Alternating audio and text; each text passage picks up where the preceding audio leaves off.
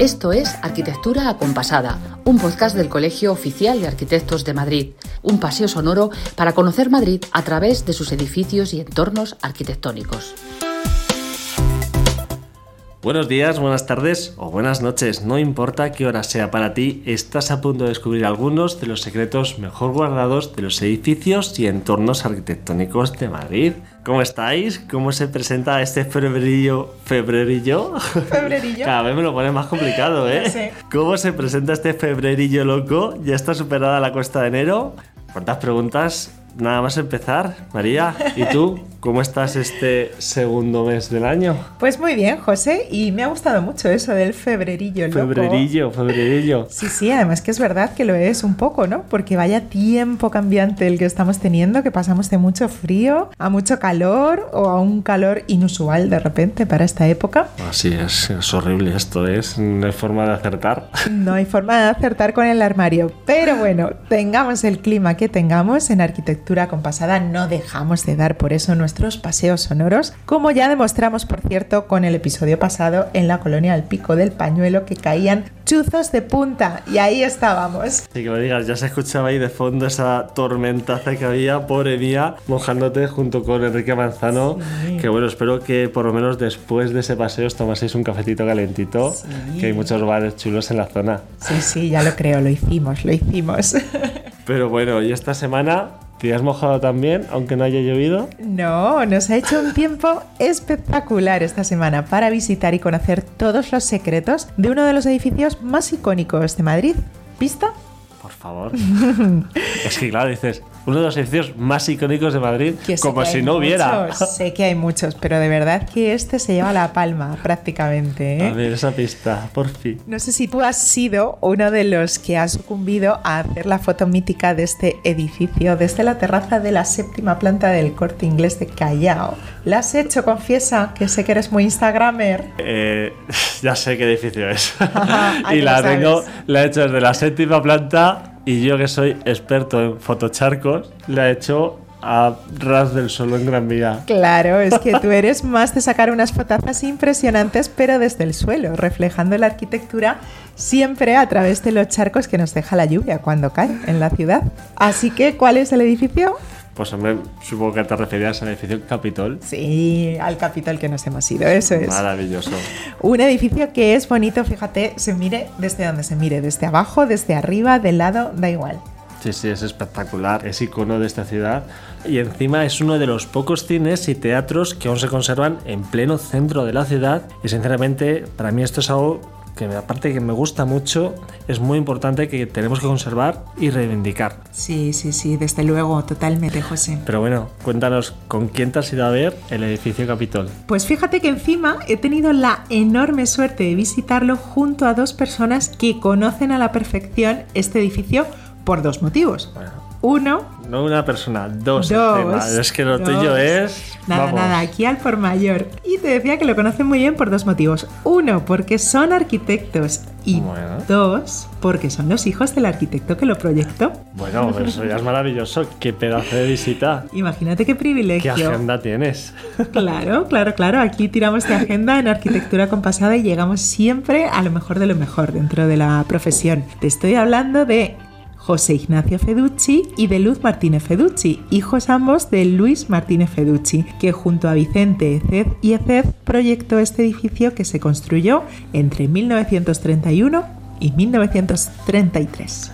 Bueno, ahora sí que me estás dando una envidia horrible y me hubiera encantado hacer este a vista alzada contigo, salir ahí de paseo y porque estoy seguro que José Ignacio y Luz te habrán contado cosas que el madrileño de a pie desconoce y entre ese madrileño de a pie me incluyo yo mismo. Así que por favor, no aguanto más y llévame de paseo. Pues no se hable más, querido, en y Dentro dentro, Report.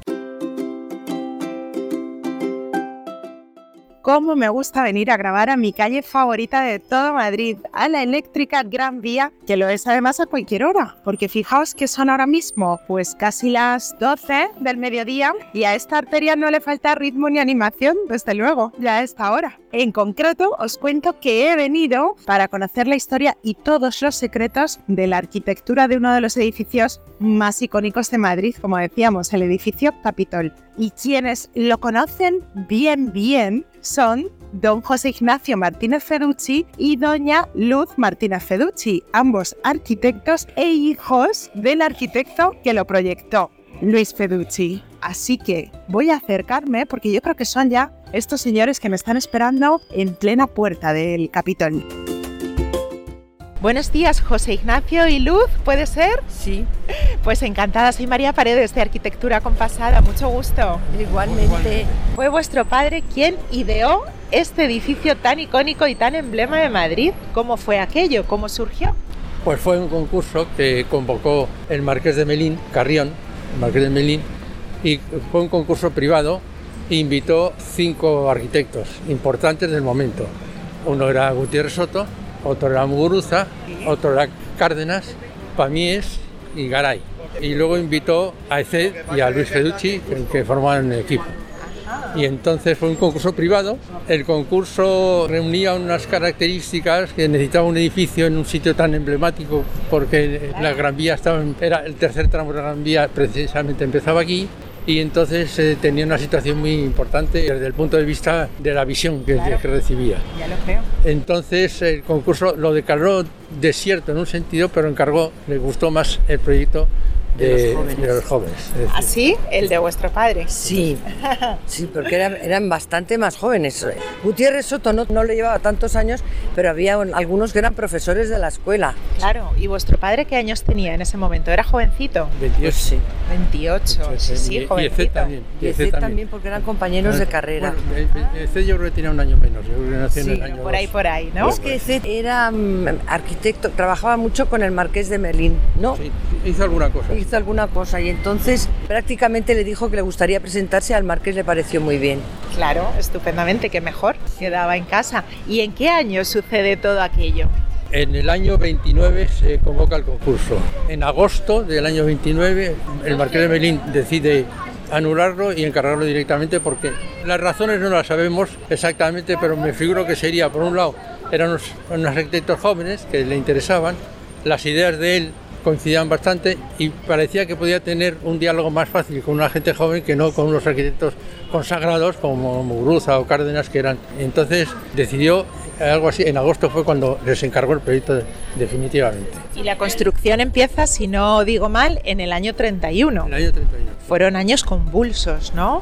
Con muchos problemas que hubo pues de huelgas, de tal, de falta de materiales, eh, de falta de, bueno, de mano de obra no, pero sí de medios. Claro, Eh, con- claro. Lo primero de todo que hicieron fue eh, irse de viaje a ver lo que se estaba haciendo por Europa, de edificios de esta, y se fueron a Alemania, y estuvieron en Alemania, estuvieron en Holanda, entonces, luego volvieron, ya rehicieron el proyecto pre- presentado porque el Marqués de Melín quería algunas eh, novedades y quería sobre todo hacer, todos los proyectos tenían casi el mismo programa, aunque no había un programa definido, pero eh, las conversaciones con el Marqués debían de ser que querían un local como el cine y un hotel y unas y unas- otros eh, Departamento. departamentos. Y entonces, pues todos coinciden un poco en la misma, en una solución semejante. La posición del cine en todos los proyectos es la misma y además el Marqués de Melín quería comprar la casa de detrás para hacer escenario y hacer, y hacer no solamente cine, sino hacer teatro en el futuro. Pero eso lo dejó pendiente y todos, todos los proyectos tenían el cine en la posición de ahora. Y después de coger todas esas ideas en su visita a Alemania, decidió proyectarlo de esta manera. ¿Cómo diríamos que es el estilo de este edificio? Bueno, pues tiene una influencia alemana quizá de esa época. Se le ha querido comparar con el Berliner Tageblatt, es decir, que era mendelssohniano por las eh, curvas, tal, pero bueno, pues eh, mi padre tenía, estaba suscrito a algunas revistas de arquitectura alemanas, a- alguna alemana, a Arquitectura Jourdui también, con las cosas del Corbusier y cosas de esas. Bueno, pues toda esa influencia europea le venía aquí. Fluyó, claro, estaba completamente a la última. Y algo muy importante también, Luz, creo, son los adelantos tecnológicos que incluyó claro. este edificio para ese momento, ¿no? Muy Por avanzados. favor, dos cosas importantes. La viga Vierendel y el aire acondicionado. Por primera vez en Madrid. Impresionante. Pues sí, la verdad. Pero ¿y cómo se les ocurrió esto? Pero eran listos. Eran muy listos, No, seguro. Por eso, al, al ir a Alemania y al ir a Inglaterra, ya Claro. los cines ya tenían todas las instalaciones es de aire acondicionado central. Porque en otros sitios sí que podía haber un aire acondicionado local, pero central, centralizado como este, es la primera vez que se pone. Entonces todo el sótano, que ahora creo que son dos, dos cines, pequeños, dos minicines, todo eso era en la maquinaria del aire acondicionado, que era de Carrier, que era una marca así conocida, y iba por el suelo del patio de butacas, salía por debajo de las butacas el aire y se recogía en el techo. Me ha dicho Fernando Landecho, me ha chivado una cosa, el vocal de la Junta de Gobierno, y me ha dicho, pregúntales, muy importante, por el mobiliario, que también Ah. lo diseñaron ellos con todo esmero. Ellos no. Eso fue solo mi padre. Ah, solo, Solo solo padre. vuestro padre. Ajá. Porque mi padre estuvo metido en el mundo del mueble desde los 17 años. Empezó a trabajar a los 17 años con Luis Santamaría, que era una fábrica y una tienda de muebles muy importante en Madrid. Y estaba muy metido y, se- y conocía perfectamente la madera y cómo trabajaba. Y en vista de lo cual, el mobiliario, los picaportes, las lámparas, casi se puede decir que era un edificio llave en mano. Porque las butacas del teatro o del cine también fue cosa de, de También. Sí, porque te- eran deslizantes y se podían apoyar los pies en la butaca de delante. Maravilla, qué comodidad. Ha Eso no lo tenemos hoy en día. No, todo eso ha desaparecido. Y los muebles todos desaparecidos, tirados aquí en la Gran Vía. Eso os iba a preguntar, ¿qué pasó con todo ese mobiliario? No me digáis, se tiró. Sí, Sí, sí, sí. Yo hace, ¿qué- ¿cuántos años hace? Hace unos cuantos años se reformó todo el hotel y tiraron los muebles y una persona muy amable nos llamó y dijeron, están tirando los muebles. Y venimos y recuperamos algunos muebles particularmente. Pero qué poca conciencia tenemos, ¿eh? muchas poca, veces de lo que es el patrimonio tan valioso, porque además creo, por lo que me dijo Fernando, que algunos de los muebles tenían incluso una mesita, por ejemplo, como la forma del propio edificio. ¿Puede no, ser? no. eso era el, el carrito del té. El carrito del té. El carrito del té es, es una maquetita, como si dijéramos, del edificio que es preciosísimo y existe, porque los- se volvió a hacer una exposición de diseño español hace tiempo en el Reina Sofía, entonces repetimos el carrito del té con las maderitas exactamente igual que los hizo en su día mi padre. En 2007 tuvo lugar una importante reforma Sí. y quitaron todos los carteles publicitarios menos el de Schweppes, porque el claro, peor. es el peor. ¿Qué ¿Le- más molesta ¿Le parece? edificio? A mí, me, ¿verdad? Sí, porque desfigura completamente el edificio. Claro, porque Una ni- comisión, además, ¿verdad?, de arquitectos que fuera a hablar, hablar con, con el ayuntamiento. En ese momento era Ana Botella, alcaldesa de Madrid. Y no hubo manera humana de quitar Schweppes. Vosotros queríais. nos dijo, nos dijo el nieto, nos dijo el dueño, vamos, que lo que pasa es que hubo un momento que el cine es que, que estuvo muy en baja y aquí no había nadie. Y decía, eh, nos contaba es que él, eh, cuando dijo transformar el cine en teatro y dijo que estaba pagando el sueldo de las taquilleras y de los acomodadores y de la luz y de todo eso y no le daba, la, la afluencia pública no le daba para pagar eso. Y que sin embargo un teatro sí que lo resolvía, pero que Schweppes le había resuelto el problema. Sí, mantenía. Por el dinero que, que sigue generando, claro. Al final, claro, yo os entiendo, pero es tan emblema, ha salido en tantas películas. Sí. ¿eh? Sí, la bueno. gente no quiere quitarlo, claro, y los gobiernos no quieren quitarlo. estaba pensada las bandas horizontales, Sí, sí, sí, ¿verdad? Incluso nosotros hemos conocido que daban noticias Sí, daban noticias. en las, en las bandas ¿Ah, horizontales Sí, sí, sí, sí. de la fachada. Pues vamos, que de la- recuerdo yo en los años 50 o así, en las dos, tres primeras bandas salían las noticias y las noticias pues Las noticias del día, de la sí, actualidad. o de sí, las- sí. de- del fútbol, de lo que sea, de Anda. tal. Sí, sí, sí, sí, sí. Claro, y entonces al día mucha gente del cine se paraba. A ver qué ha pasado hoy. Taca, taca, taca. Bueno, eso tiene bastante sentido, ¿no? Aquí en pleno centro. También en el concurso Gutiérrez también lo proponía y en la memoria del proyecto lo dice así. Para enmarcar un poquito más el presente, tenemos que decir que en abril del 18 por fin es declarado por el Gobierno de la Comunidad de Madrid bien de interés cultural, tanto por su valor arquitectónico como por ser un absoluto emblema de esta ciudad. Exactamente. Pero yo sigo creyendo que el letrero le sobra. Yo hace poco, en una charla que tuve, decía que ese abuso se ha seguido haciendo en muchos edificios en Madrid, que de repente el edificio está coronado por un anuncio y entonces me parece que es estropear una parte que es importante de, de la arquitectura de la ciudad. Y es, son anuncios que el edificio solo sirve para soportar un anuncio, Claro. pierde todo su sentido. Estoy leyendo el letrero la Villa de Madrid a don Enrique Carrión, creador de este edificio en octubre de 1933.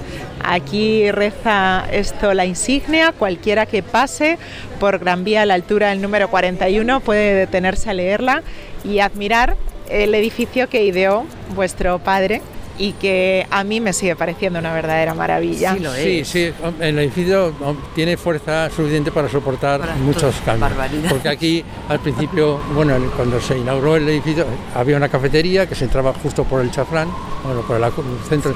Luego hubo otra cafetería, Manila, hubo, estuvo muchos años la cafetería Manila, luego, y luego al final pusieron esto de Benetton que ya perdió completamente el sentido que tenía el, el- el local. Simplemente me queda daros las gracias, José Ignacio Luz, por haber venido hasta aquí, hasta los pies del Capitol, para hablar del edificio que ideó vuestro padre con tantísimo talento y siendo tan jovencito. Así que muchísimas gracias, por Gracias estar con nosotros. Gracias a ti. Muchas gracias. Un placer. Bueno, qué alegría de paseo, María. Qué eléctrica es efectivamente nuestra gran vía madrileña y qué gustazo conocer más de nuestro querido Capitol. Bueno, ese edificio Capitol, conocido por todos, a mí me gusta mucho más su nombre de verdad, que es el edificio Carrión. Eso es porque lo encargó el marqués de Melín, don Enrique Carrión. Eso es, por eso digo, me gusta más el nombre Carrión que, que Capitol. Pero la verdad es que es un edificio que late en pleno Callao y al que yo ya lo he decidido, me voy a escapar para ir al cine esta misma semana. Mira, me parece un planazo, que además están los Joya a la vuelta de la esquina y yo también soy y mucho de ir al cine en el centro. Así que me puedo apuntar. Bueno, es que en este caso la duda no siembra, aquí la duda ofende. Pues claro que te puedes apuntar, pero yo elijo la peli. Ay, voy a tener que estar más rápida la próxima vez. Pero bueno, la cartelera ya la miramos luego, que ahora nos vamos A secretear. a secretear. Pues sí, que estamos de vuelta para hablar en nuestros micrófonos con Ximena Ibiet, coordinadora del programa Mentor Coan. Bienvenida, Ximena. ¿Qué tal? Bien hallada. Y con Almudena Espinosa, vocal suplente de la Junta de Gobierno del colegio y también responsable de, de este programa. ¿Qué tal. Almudena? ¿Qué tal? Muy bien, aquí estamos, contentos y muy ilusionados. Por fin en arquitectura compasada, ¿eh? Sí, por fin, por fin. Bueno, estamos muy contentos de teneros aquí a las dos y queremos preguntaros por el programa Mentor Coam, efectivamente, que esta semana habéis presentado en la sala triangular del colegio y que tiene como objetivo guiar a un colegiado en su desarrollo profesional y personal, más o menos. ¿Es así? Sí, sí, sí, es así. Efectivamente, lo que pensamos en este programa de mentorías es que sea un servicio nuevo, ¿no? Ofrecer un servicio nuevo al colegiado, una herramienta de aprendizaje en la que los colegiados puedan compartir experiencias, puedan compartir una forma de hacer arquitectura, una visión, unos conocimientos y compartir recursos, ¿no? Para ayudarnos entre unos y otros. Qué curioso y cómo funciona. ¿Quién puede acceder a este programa y cómo se le ayuda? Bueno, el programa está abierto a todos los colegiados y precolegiados. Hombre, mm, hay dos figuras que son los mentores y los mentís. Entonces los mentores son los encargados de un poco apadrinar y enseñar a los mentís. Entonces, bueno, hay que tener una cierta predisposición y, y una capacidad de servicio y de, y de entendimiento de la otra persona, de empatía, que es lo que se le pide al mentor. Y el mentí, pues ganas de, de compartir, de aprender, de, de saber, en fin, ilusión, más que nada. Qué bueno, es uno y uno, un mentor siempre por un mentor. Sí, eso es lo que intentamos. Intentamos que sea un tándem de uno a uno, que es la mejor manera de trabajar. Lo que pasa es que, bueno, el éxito de la convocatoria nos puede llevar a que a lo mejor necesitamos que algún mentor eh, tenga más de un mentí. Claro. Pero todo eso, por supuesto, en las entrevistas de conocimiento de- del mentor se tratará con, personalmente con ellos y lo decidirán en función del tiempo de que dispongan. El mínimo es uno y el máximo que creemos son tres mentores. Tres mentís, perdón, por mentor. Tres mentes por mentor. Así es una forma también de crear una comunidad de aprendizaje, ¿no? Porque es una forma de compartir ese conocimiento y que circule entre todas las direcciones. Sí, Efectivamente, sí, sí. efectivamente. Por eso también hemos diseñado un programa de actividades bastante más dinámico que las mentorías propiamente dichas. ¿no? Tenemos estas sesiones de mentoría tradicional, bidireccional, entre tándem, mentor y mentí, pero además también estamos organizando una serie de jornadas mensuales en las cuales tenemos mentorías grupales y máster. Entonces, de esta manera podemos reunir a todos los participantes, pero también en otras jornadas estamos abriendo a, todo el colegio eh, estas sesiones para que todo el mundo que quiera pueda acceder y tener la posibilidad de conocer que es una mentoría grupal y ser parte de ella y compartir ¿no? y hacer más comunidad, exactamente. ¿Cómo va a ser? Sí, yo, yo quería no dejar de decir hacer más colegio. Hacer más colegio, claro. Creo que este programa lo que a mí me tiene muy ilusionada es porque es una forma muy bonita de hacer colegio y hacer que siempre utilizamos porque nosotros tenemos la hermandad, ¿no? Pero hacer hermandad, que es algo muy nuestro y es la primera vez que muy se hace, necesario. Es la primera vez, sí, sí, es la primera vez que, o sea, que, casi en los 100 años de historia del colegio es la primera vez que vais a poner una actividad en la que los que ya sabéis vais a compartir ese conocimiento con los que Exacto, están empezando. de manera gratuita, altruista, empática, en fin, yo estoy, ya te digo, muy, muy, muy ilusionada. José, pero tú te imaginas qué suerte cuando nosotros empezamos en la profesión haber tenido a alguien que nos fuera un poco guiando el camino, que en un comienzo estás muy perdido, ¿no? Al final se trata de eso. Me imagino que también lo que hacéis es guiarle en las distintas opciones profesionales según un poco su perfil o sus intereses. Eso, es muy importante porque una mentoría no es una clase, no es un coaching, no es que tú sabes mucho de estructuras y entonces compartes las estructuras con la... No, una mentoría es, es mucho más, o sea, compartes toda tu vida profesional. O sea, realmente es el secreto también de la mentoría, ¿no? Que tú piensas como mentor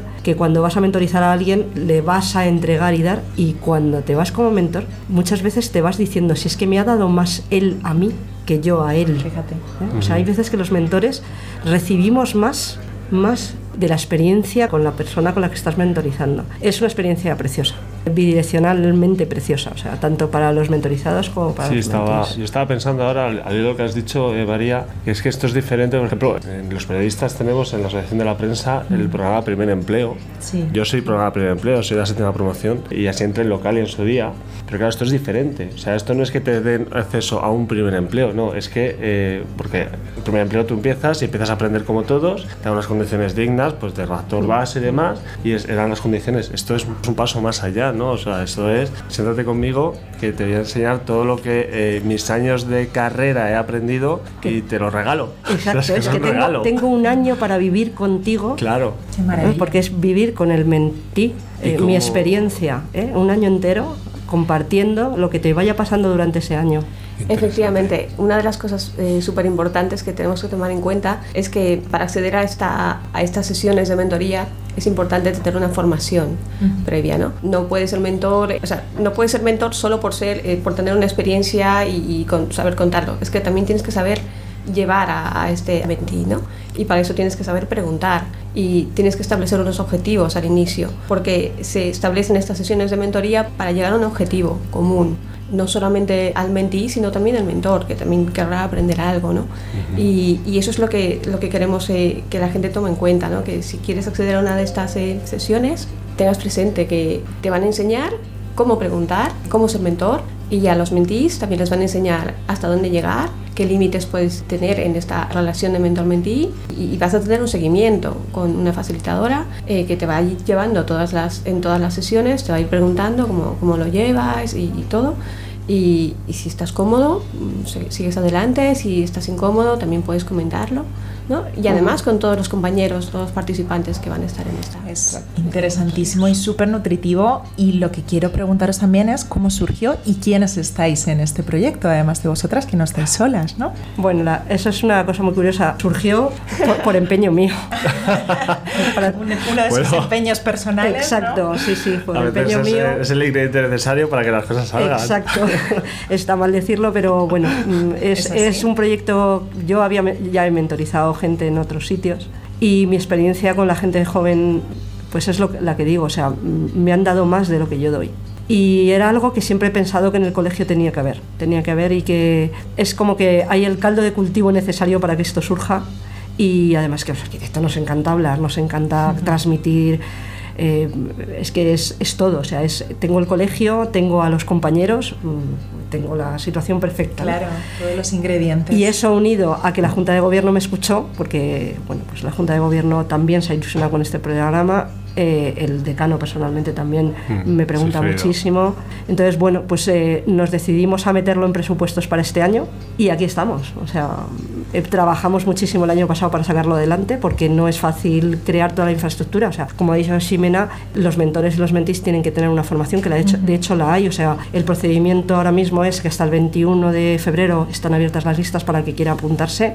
El proceso de sincronización de los tándems también lo- nos lo llevan unos profesionales que, que hemos Ah, contratado. Qué bueno, así se adjudican, ¿no? Exacto, no, no, no es fácil y necesitamos eh, apoyo de psicólogos que saben hacer estas cosas. Y a partir de ahí, para empezar a trabajar, a los mentores se les va a dar una formación gratuita y a los mentís también, que de dos días, o sea, es una formación corta pero intensa, porque todos somos trabajadores y no podemos estar formándonos mucho tiempo. Y a partir de ahí, pues uno se tira al charco y a, y a vivir, funcionar. a vivir y a funcionar. ¿Y cómo va a ser el proceso? Eh, cuando uno se apunte, supongo que será- te apuntas a través de la página web del colegio, ¿no? En Sí. www.com.org. Exactamente, es, eh, tenéis que re- rellenar unos formularios. En los formularios es súper importante que nos deis toda la información que pedimos. Una de ellas son los datos estadísticos. En estos datos dividimos cinco apartados, son cinco temas o áreas de interés en las que el mentí y el mentor pueden estar interesados tanto en dar formación y compartir experiencia o eh, en, en solicitarla. ¿no? Entonces es súper importante que detalléis qué tipo de, de enseñanzas quieres recibir, no solamente conocimientos especializados, sino también eh, compartir experiencias en el mundo corporativo o cómo es la cultura empresarial, ¿no? o cómo es tu vida como arquitecto del día a día, ¿sabes? O la salud mental, todo esto que está tan de moda, pero que es tan necesario y, y ver Claro. cómo otros arquitectos lo llevan eh, día a día puede ser una ayuda y un aliciente para que tú también pues Claro, lo tengas otras herramientas, también. sí. Por eso es al final un acompañamiento completamente transversal en un montón de, de ámbitos. Y quería preguntaros, porque no han podido estar en nuestros micrófonos, pero hay dos personas también muy Exacto. importantes dentro de Exacto. este programa, ¿no? ¿Quiénes Sí. son? Pues Arancha Cobos Aguirre, que es nuestra facilitadora en el programa, y Sara Bartol, que es eh, experta en mentoring también, que está en el equipo de Arancha, que nos van a estar ayudando y colaborando en todo el seguimiento de, de los tándems, pero además en las reuniones con las siguientes jornadas mensuales y todas las eh, charlas próximas que vamos a organizar y todas las, las actividades van a estar ahí ayudándonos. Sí, y sobre todo en el seguimiento de los tándems, ¿eh? que es lo más importante para, para nosotros, porque al final se crea una, una situación entre las parejas eh, que, se, que son vivenciales y necesita ese apoyo profesional. O sea, por supuesto, la confidencialidad es absolutamente garantizada, habrá un contrato de confidencialidad entre mentor y mentí, mentí y mentor. Existe ya un contrato de confidencialidad de estas personas que son psicólogas, especialistas en estos temas, para el colegio, o sea, para con el colegio, con lo cual también está garantizada toda la confidencialidad. Y porque el programa tiene que ser de confianza, de confianza plena. Claro. Y, y, por supuesto asistencia psicológica si en un momento necesitan pues eso, algo- algún tipo de ayuda por parte de, de profesional. ¿Y va a tener este nuevo servicio que ofrece el colegio? ¿Va a tener algún coste añadido? ¿Es de acceso gratuito? ¿Cómo, cómo se ha organizado? Es gratuito para colegiados y precolegiados. y Eh, altruista por parte de los mentores. Estamos muy ilusionados, tenemos ya, fíjate que, que estamos En la semana de en la despegue. semana de despegue, exacto, sí. y ya tenemos mentores. Ya tenéis Ya mentores, tenemos qué mentores bueno. que están ilusionadísimos por, por ver qué mentís vienen. Y seguro que en cuanto escuchen esto y tengan acceso a toda la Exacto. información del programa vais a tener también un montón de, de mentís porque es un proyecto chulísimo, una iniciativa muy necesaria y tenéis un equipazo. No puede fallar nada. No puede fallar nada, tienen todo, todos los ingredientes. Si hay arquitectos que no están colegiados y que quieran participar en, este, en estas mentorías, por favor, colegiense. Claro, es el momento Pues porque así pueden tener acceso a un montón de ventajas que ofrece siempre el Colegio Oficial de Arquitectos de Madrid y añadida esta nueva, este programa Mentor Coam. Así que, Mucha Almudena, suerte en Ximena, este muchísima suerte. Muchas gracias. camino muchas gracias. y en unos cuantos meses nos volveremos a, a ver Eso. para que nos contéis cómo va Seguro. y si podemos traer algún mentor y algún mentí Contar con pues ello. que nos cuenten también cómo va yendo la experiencia porque seguro va a ser muy enriquecedora para, para todos Nos encantará escucharlo. Pues nada, aquí estaremos y con mucha ilusión. Pues muchísimas gracias a ambas. hasta Pues pronto a vosotros. Chao. Ay María llegados a este punto siempre me dan ganas de que suene una campana Bueno, pues tus deseos se pueden cumplir. Mira, dilo otra vez, ya verás, y le pedimos a Vero, a nuestra editora, que haga su magia. lo digo otra vez lo de la campana Sí, sí, lo de la campana. Bueno, pues, ay María, llegados a este punto, siempre me dan ganas de que suene la campana. ¡Voilà! Ahí lo tienes. Que todos los deseos se cumplieran así de fácil, ¿eh? Ostras, ojalá, qué fácil sería todo. Pero bueno, ¿sabes qué otro deseo tengo? A ver, a ver. Pues que nos veamos en una semanita para que sigamos descubriendo juntos todas las claves de nuestra arquitectura madrileña. Pues ese fíjate que también es fácil, facilísimo de cumplir porque en siete días aquí estamos dando un nuevo paseo sonoro. Ya sabéis, salimos al aire todos los jueves en la página web del colegio o en vuestra plataforma sonora favorita. Y mientras eso llega, ¿quién viene por aquí? Pues nuestra querida rastreadora Cicerone, doña Alicia Bajo, que ya está andando por la puerta del estudio. Tuyo es el micro, Alice, y nosotros sacamos el blog notas del móvil para apuntar tus propuestas para esta semana. Hasta la semana que viene. Gracias José, gracias María. Pues aquí esta rastreadora Cicerone os va a proponer unos cuantos planes para empezar muy bien este mes de febrero. La primera propuesta nos lleva hasta Chinchón para disfrutar de sus jornadas de puertas abiertas, que se desarrollarán los fines de semana de cada mes desde este mes de febrero hasta mayo. Gracias a esta iniciativa turística podremos acceder a todos los recursos turísticos más emblemáticos del municipio, las termitas como la del Rosario, la Misericordia y San Roque, también el convento de las Madres Clarisas o la preciosa iglesia parroquial y el Teatro Lope de Vega. Además, el mismo día de las jornadas y previa inscripción en la Oficina de Turismo Municipal, un guía turístico dará una breve charla sobre la Plaza Mayor de Chinchón a todos los asistentes. Para más información hay que contactar con la Oficina de Turismo del municipio. Su correo electrónico es información.turística ciudad-medio chinchón.com. El 1 de febrero arranca la octava muestra Orfebrería Contemporánea, organizada por la Asociación de Orfebrería y Joyería Contemporáneas y el Museo Nacional de Artes Decorativas, expone piezas originales e inéditas y dibujos, con importante presencia nacional e internacional. El proyecto tiene como objetivo la difusión y promoción del diseño de orfebrería y joyería contemporáneas a nivel internacional, con pequeñas exposiciones colectivas o individuales, contribuyendo a hacer de Madrid un año más en la capital internacional del arte contemporáneo. ¿Y en qué sedes podremos ver la muestra? Pues en el Museo Cerralbo, el Museo del Romanticismo, Museo Lázaro Galdiano, Casa Museo Lope de Vega, Imprenta Municipal Artes del Libro, Museo de Arte Contemporáneo de Madrid, el Museo de Historia de Madrid, el Museo de San Isidro y el Museo Efímero Madrid Joya y Fema. En CaixaForum Madrid no os podéis perder la expo Horizonte y Límite Visiones del Paisaje, que muestra varias obras de paisajes pertenecientes a la colección de arte contemporáneo Fundación La Caixa, junto a otras prestadas por varios artistas y colecciones de diferentes instituciones, a través de las cuales se reflexiona sobre la percepción que las personas tenemos del entorno natural que nos rodea, cómo nos emociona y la inquietud que nos genera su deterioro. Si este viernes 2 de febrero estás por Alcalá de Henares, estás a tiempo de pasarte por la Escuela de Arquitectura de la Universidad Alcalaína, porque justo ese viernes es el último día para ver la exposición itinerante que rinde homenaje al 50 aniversario de los premios COAM, así como a las obras premiadas en la edición de 2022. Terminamos, como no, aquí en Hortaleza 63, que además la ocasión lo merece. Y es que el jueves día 8 a las 7 de la tarde vuelve el ciclo Legados de Arquitectura Moderna, comisariado por Silvia Canosa, centrado en las obras de los arquitectos que han donado su archivo profesional al COAM y su fundación. Esta primera sesión del día 8 se centra en el concurso del pabellón de la Feria Mundial de Nueva York, que reunió soluciones de grandes autores que trazan trayectorias de éxito internacional. Y hasta aquí las propuestas culturales de arquitectura acompasada, que también puedes consultar en nuestra página web www.coam.org. Hasta la semana que viene. Has escuchado Arquitectura Acompasada, un podcast del Colegio Oficial de Arquitectos de Madrid, un paseo sonoro para conocer Madrid a través de sus edificios y entornos arquitectónicos.